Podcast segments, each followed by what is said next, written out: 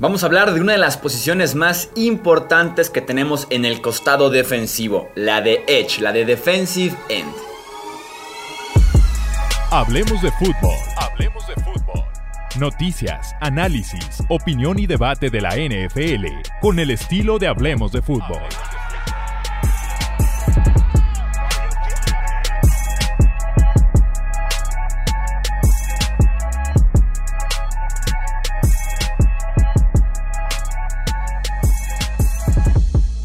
¿Qué tal amigos? ¿Cómo están? Bienvenidos a un episodio más del podcast Hablemos de Fútbol. Yo soy Jesús Sánchez y es un placer que nos acompañen en esta serie que estamos haciendo posición por posición de los mejores prospectos del draft 2021 de la NFL, esta vez enfocados en una posición que se podría decir tuvo un impacto altísimo en el Super Bowl pasado, que te puede ganar campeonatos como ya lo vimos en el caso de los Tampa Bay Buccaneers, que es la de Edge, que es la de Pass Rusher, de poder llegarle al coreback rival. Y ya lo conocen, me acompaña el buen Álvaro Rodríguez para hacer justamente este análisis de los mejores prospectos. ¿Cómo estás Álvaro? Bienvenido. ¿Qué tal Jesús? Encantado de estar aquí otra vez y como tú decías, una posición importantísima y que ya hemos visto en los últimos años como Parraser rookies, como Chase Young o, Nick Bosa han cambiado una defensa por completo. Sí, además son posiciones en las que podemos ver un impacto inmediato, como dices, desde la primera semana de su temporada de novato. ¿Qué nos espera en esta clase 2021? Pues para empezar tenemos que decir que no hay un Nick, Bosa, no hay un Chase Young, no hay un Bosa, ¿no? No hay ese par rusher élite para salir en el top 5 o top 3 del draft. Pero bueno, creo que se pueden encontrar jugadores interesantes a partir del top 15. Yo creo que sería el valor de los primeros rushers que vamos a ver salir este año. Hablando, por ejemplo, en un top 50 muy general, como cuántos Edge podemos encontrar eh, de esta clase. Pues yo creo que al final los Edge tienden a subir por lo que tú comentabas, la importancia de la posición, es una, es una posición clave. Yo creo que veremos unos 6 o así, yo creo, en el top 50, 6-7. ¿Quién es el mejor pass rusher de esta clase, ese mejor Edge? Pues para mí Jalen Phillips, el edge rusher de Miami, que yo le tengo con un grade de primera ronda, y una comparación eh, de un jugador que a mí me encanta, que es Ryan Kerrigan, el, el rusher de, de, Washington, que yo creo que está muy infravalorado en la liga porque siempre ha sido muy buen jugador y, ha tenido muchos años de, de producción, es un grandísimo atleta, Jalen Phillips, con un, repertorio bastante amplio de movimientos, buen uso de manos, buena flexibilidad.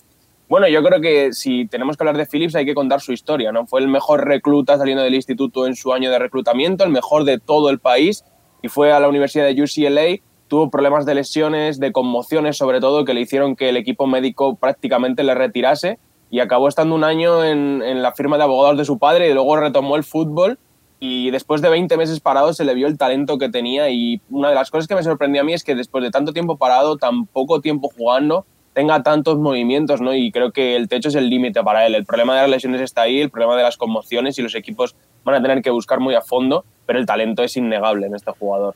Sí, que parte de las lesiones fueron ni siquiera en el, en el, emparrillado, ¿no? Lo atropellaron en un accidente automovilístico, por ahí viene el inicio de las lesiones, después en cuanto tiene otra vez otro detalle de salud cuando decide retirarse, y este 2020 tan dominante es el que lo tiene catapultado en esta posición número uno de la clase.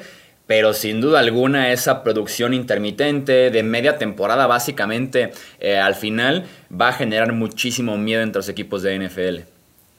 Totalmente. Yo creo que es un poco, pasa un poco con los tres principales edge rushers de esta clase que vamos a hablar. Todos tienen ese puntito ¿no? Que, va a hacer que un equipo se decida por ellos o por otro, pero que va a ser la elección del propio equipo. No creo que la diferencia entre, de talento entre, entre estos tres principales sea muy grande. En el campo, en cuestión de eh, lo largo, lo, flex, lo flexible que es, lo atlético, ¿cuáles son las grandes fortalezas de Phillips? Yo diría eso, flexibilidad, atleticismo, primer paso, sobre todo uso de movimientos, es capaz de compaginar uno y después pues, ver lo que ofrece el, tackle ofensivo y salir por el lado contrario. Creo que esa coordinación para el poco tiempo que lleva jugando, porque lo que tú comentabas al final es solo media temporada de, de gran producción, es que me parece una de las cosas más impresionantes que he visto en ese sentido. Creo que técnicamente es un jugador muy pulido y eso muchas veces nos hace olvidar el gran atleta que es, ¿no? que también es un muy buen atleta. Lo que pasa es que como tienen dos movimientos parece que, que no lo es tanto, pero sí también lo es. O sea que yo creo que junta un poco esas dos cosas y obviamente los equipos tienen que hacer mucho trabajo y chequear el, historial médico, chequear el historial de si de verdad eh, quiere hacer esto, ¿no? O si a lo mejor es un jugador que en una temporada eh, está, en la, está en la calle. Aquí en España se dice puerta grande o enfermería, ¿no? Lo mismo sale muy bien y es un pro bowler o acaba fuera de la, de la NFL en dos años.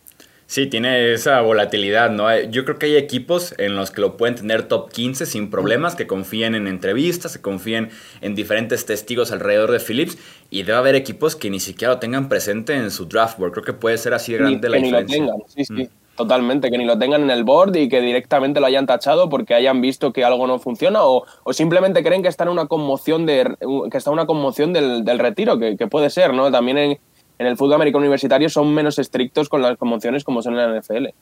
¿Quién es tu segundo mejor edge? Pues el segundo es Quitty Pay, el edge de Michigan, que yo creo también es un jugador que va a salir en primera ronda. Y la comparación es otro edge de Michigan que, ha dado muy buenos años a la NFL, es Brandon Graham. ¿no? Creo que tienen un cuerpo similar, compacto, pueden jugar por dentro, pero también pueden jugar por fuera y son ambos dos un gran atleta. Creo que a Pay le falta un poco de desarrollo, creo que le falta un poco de cocción y eso me preocupa porque ha estado cuatro años en Michigan, los dos últimos como titular sentado y no se le ha visto tantos movimientos como por ejemplo a Phillips, pero sin duda el atleta está ahí, es, tiene capacidad de eso para jugar por dentro y por fuera y creo que es un jugador bastante interesante, que tiene mucha potencia, ¿no? traslada muy bien la velocidad en fuerza. Sí, es muy, es muy buena comparación porque en efecto tenemos en esta clase puros pass rushers de 6'5, uno de 6'7 incluso que mencionaremos más adelante y Pay es de 6'2, o sea, es un tipo compacto pero creo que muy bien construido para poder darnos esa habilidad de jugar por dentro, por fuera, muy bueno en el juego terrestre por la fuerza y el poder en brazos y en piernas que es lo, lo que tiene realmente como característico, un explosivo arranque muy agresivo, muy rápido y va hacia adelante pero creo que también en ese mismo de ir hacia adelante no tiene tan bien desarrolladas, como dices tú, un segundo, un tercer movimiento, o a veces que no lee muy bien la jugada, porque el tipo va hacia adelante desde que inició y ahí se va a casar. Cuando le cierran la primera puerta no sabe bien cómo reaccionar y eso yo creo que preocupa por lo que digo, cuatro años jugando en Michigan, una gran universidad, dos años como titular sentado y que no haya desarrollado ese, ese contraataque, ¿no? por así decirlo, en esos dos años a mí un poquito me preocupa. ¿Quién es tu tercer mejor Edge? El tercero y el último yo creo que va a salir en primera ronda es Asiso Yulari, el, el rusher de Georgia, que la comparación que tengo yo es Chandler, Chandler Jones, eh, que es una gran comparación, ¿no? Porque al final es uno de los jugadores más productivos de la liga. Manos muy poderosas, brazos muy largos, porque al final es un jugador que es bastante fuerte, pese a lo pequeño que es. Es más en el molde de un outside linebacker de 3-4, ¿no? No es tan pesado como Pay o como Phillips, pero tiene brazos muy potentes, tiene una gran fuerza para parar el juego de carrera. Eso sí, creo que su juego es mucho de flexibilidad y de, primer paso, y no creo que sea ese atleta super élite en cuanto al primer paso, ¿no? Yo creo que en la NFL le va a costar un poco más de lo que le costaba en Georgia. Y ojo con el que pudiera ser el último pass rusher que dices de primera ronda. Eh, ¿Quién es en ese caso tu pass rusher número 4 de esta clase que ya no tiene esa calificación de primera ronda? Este es interesante porque es el mejor, te voy a decir, seguramente el mejor jugador con cero sacks de la historia del fútbol americano universitario, es Jason Owe, el rusher de Penn State. Es de verdad, hemos hablado de atletas impresionantes en, la clase de Edge, pero este supera todas las expectativas. No ha corrido 4.37 segundos las 40 yardas pensando 260 libras, eh, los saltos fuera de este mundo, ¿no? pero es un jugador muy por hacer, ¿no? Muchas veces se comenta ese bloque de arcilla con el que trabajar, o es esto, cero sacks este año, lo cual eh, habla mal de él porque no se puede ir con cero sacks, ¿no? Y pretende salir en primera ronda, pero creo que de cara a dos años, en cuanto a trabajo, creo que es uno de los más interesantes. Sí, en la parte de fuerza, velocidad, explosividad, lo tiene todo. En cuerpo incluso, como dices. Pero claro que va a asustar eso de las cero capturas en 2020. Sin experiencia, sin tanta producción también, aunque en años anteriores sí tiene algunas capturas más. Pero vamos viendo quién se atreve a verlo como un proyecto, ¿no? Apostar por él y convertirlo en esa mejor versión de Jason Owe. ¿Quién es tu quinto mejor pass rusher? Y el quinto yo tengo a Carlos Basham, el rusher de Wake Forest, que es un edge bastante pesado, también con capacidad para jugar por dentro y, como por, y por fuera, y que tiene sobre todo lo que hablábamos con Graham, esa capacidad también de transformar la velocidad en potencia. Es otro que, que veo que va muy en línea recta, pero que es capaz de mover a gente con capacidad, para, versatilidad para jugar dentro fuera, y me parece, me parece interesante en, en una segunda ronda. ¿Quién es el edge que está fuera de tu top 5 que de todos modos te gusta bastante? Y el top 5, sé que aquí nos estamos dejando un jugador sin, mencionar, luego lo mencionaremos, eh, pero yo he elegido a Dayo o de Jinkbo, eh, Rasher de Vanderbilt, que seguramente mucha gente no le conozca. Y es que mm, me encaja en un, molde, en, un molde de un jugador, es Calais Campbell, que es una comparación grandísima, no quiero decir que sea ese nivel, pero que es ese tipo de edge, ¿no? Largo, que puede jugar también por dentro como por fuera, que tiene la explosividad, que tiene una flexibilidad enorme para lo alto que es y muchísima potencia. Se ha roto el Aquiles en el proceso de pre-draft, ¿no? Pero hay que ver cómo vuelve. Pero me parece un jugador interesantísimo en ese sentido. En ese es verdad que la comparación de Campbell es una locura, pero eh, para que la gente que no haya visto es ese tipo de jugador. Sí, normalmente vienen con cierto descuento, que si un equipo se atreve a ser un poquito eh, de paciente, tal vez no recibir tanto en la temporada de novatos, sino hasta diciembre, en el segundo año, te puede salir muy bien esa apuesta, pero si requiere un equipo que ya está, sobre todo bien construido, que no hay necesidad urgente de encontrar a ese defensive end que le hace falta a la defensiva.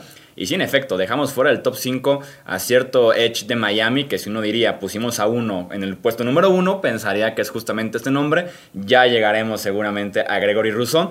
Vamos con la ronda rápida de las preguntas. ¿Quién te parece el mejor Edge en presionar al coreback? Impresionar, mm, sabes que no me gusta repetir, pero me tengo que dar con Jalen Phillips por la variedad de movimientos, por la explosividad, por el atleticismo. Creo que tiene todo y sobre todo que es el más desarrollado para, para aportar desde el primer momento el mejor edge deteniendo el juego terrestre?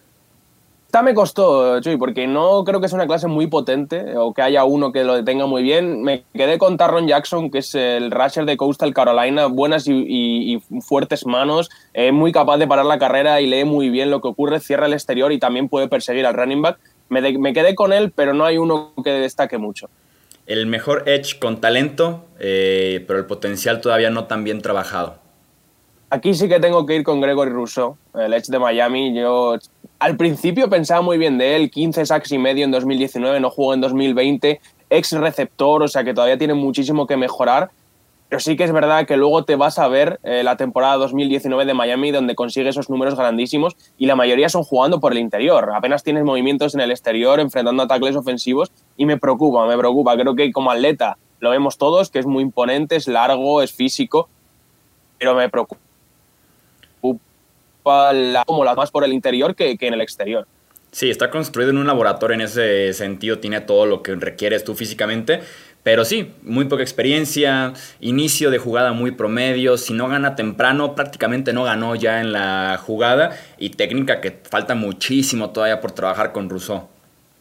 Sí, ex receptor, eso todavía le queda también coger un poco de cuerpo. Yo creo que ha cogido este año sin, sin jugar, pero tampoco le hemos visto jugar muchas dudas. Yo creo que tiene potencial y creo que encaja perfectamente en, esta categoría, pero yo en el top 5 no me veo todavía para meterle. ¿Qué calificación tienes? Aquí van a ser dos puntos diferentes. ¿Qué calificación tienes tú para Gregory Rousseau en cuestión de ronda? Yo creo que yo le di una tercera ronda, pero estoy convencido que saldrá en segunda. Ah, exactamente, esa es una pregunta. ¿En qué parte del draft creías que iba a ser seleccionado? En la segunda, ¿tú crees? Yo creo que sí, porque al final lo que, lo que tú comentabas, Chuy, ese talento físico, ese todo lo que tiene por trabajar, ya decimos, solo prácticamente un año jugando en la posición, es que los equipos yo creo que, van a estar enamorados de él. ¿Y quién te parece el mejor Edge de día 3? En el día 3 he escogido un jugador que es Jonathan Cooper, el rusher de Ohio State, que está pasando bastante bajo el radar y, y la verdad es que tampoco creo que vaya a ser un jugador de grandísimo impacto, ¿no? De, de, esas estrellas que dices, si se trabaja con él, tal, ¿no? Pero creo que puede ser un jugador de rotación bastante interesante, tiene buen primer paso y es bastante inteligente leyendo lo que ocurre, tiene versatilidad también para jugar por dentro y por fuera y creo que sin ser una estrella va a ser un jugador de rotación muy importante en una línea defensiva. Leemos ahora sus comentarios sobre esta clase de Edge del Draft 2021, ya sea en YouTube o también en redes sociales, Twitter, Facebook e Instagram. Nos encuentran como Hablemos de Fútbol. Álvaro, nuevamente, muchísimas gracias. Muchas gracias, Jesús. Que estén muy bien, gente. Suscríbanse, dejen su like, su comentario si están viéndolo aquí mismo en YouTube o en, parte de audio. Pues dejar su review, compartirlo con otros amantes de la NFL porque se acerca cada vez más el draft 2021. Yo soy Jesús Sánchez y eso es todo por este episodio. Gracias por escuchar el podcast de Hablemos de Fútbol. Para más, no olvides seguirnos en redes sociales y visitar hablemosdefutbol.com.